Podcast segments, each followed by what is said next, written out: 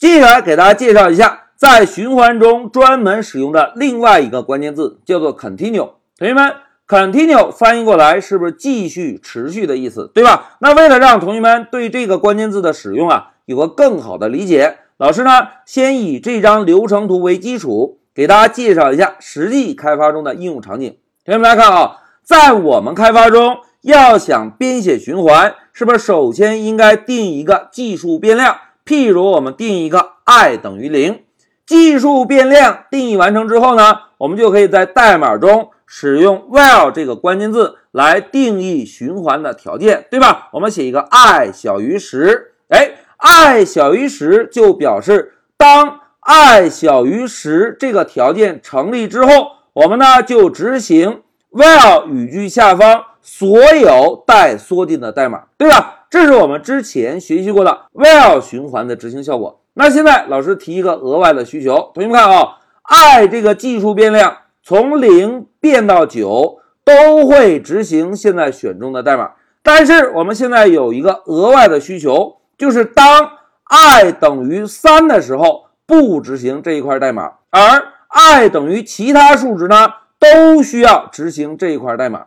那应该怎么做呢？哎，同学们看，如果我们想要在 i 等于三的时候不执行这块代码，是不是首先应该在程序中增加一个条件判断？如果 i 等于三，如果这个条件成立，我们呢就不执行这块红色框框的代码。而当变量 i 不等于三的时候，都需要执行这块代码。在这个时候啊，我们就可以使用 continue 这个关键字了。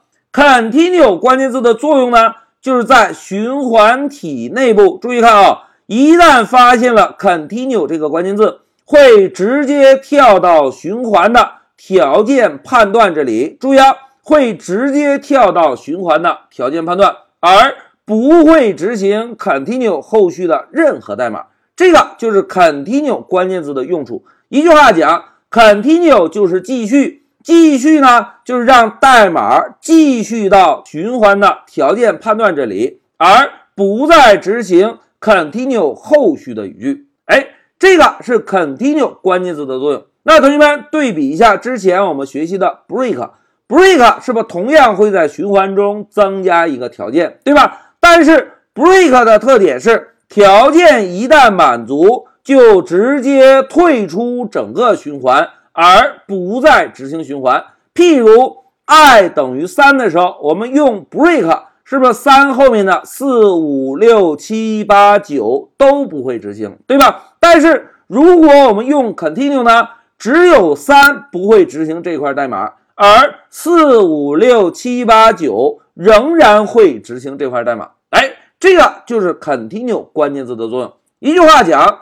在我们开发的时候，如果希望在循环体内部某一个条件满足时不执行后续原本我们希望重复执行的代码，就可以使用 continue 这个关键字了。好，讲到这里，老师就给大家介绍一下 continue 这个关键字在循环中的应用场景。现在老师暂停一下视频。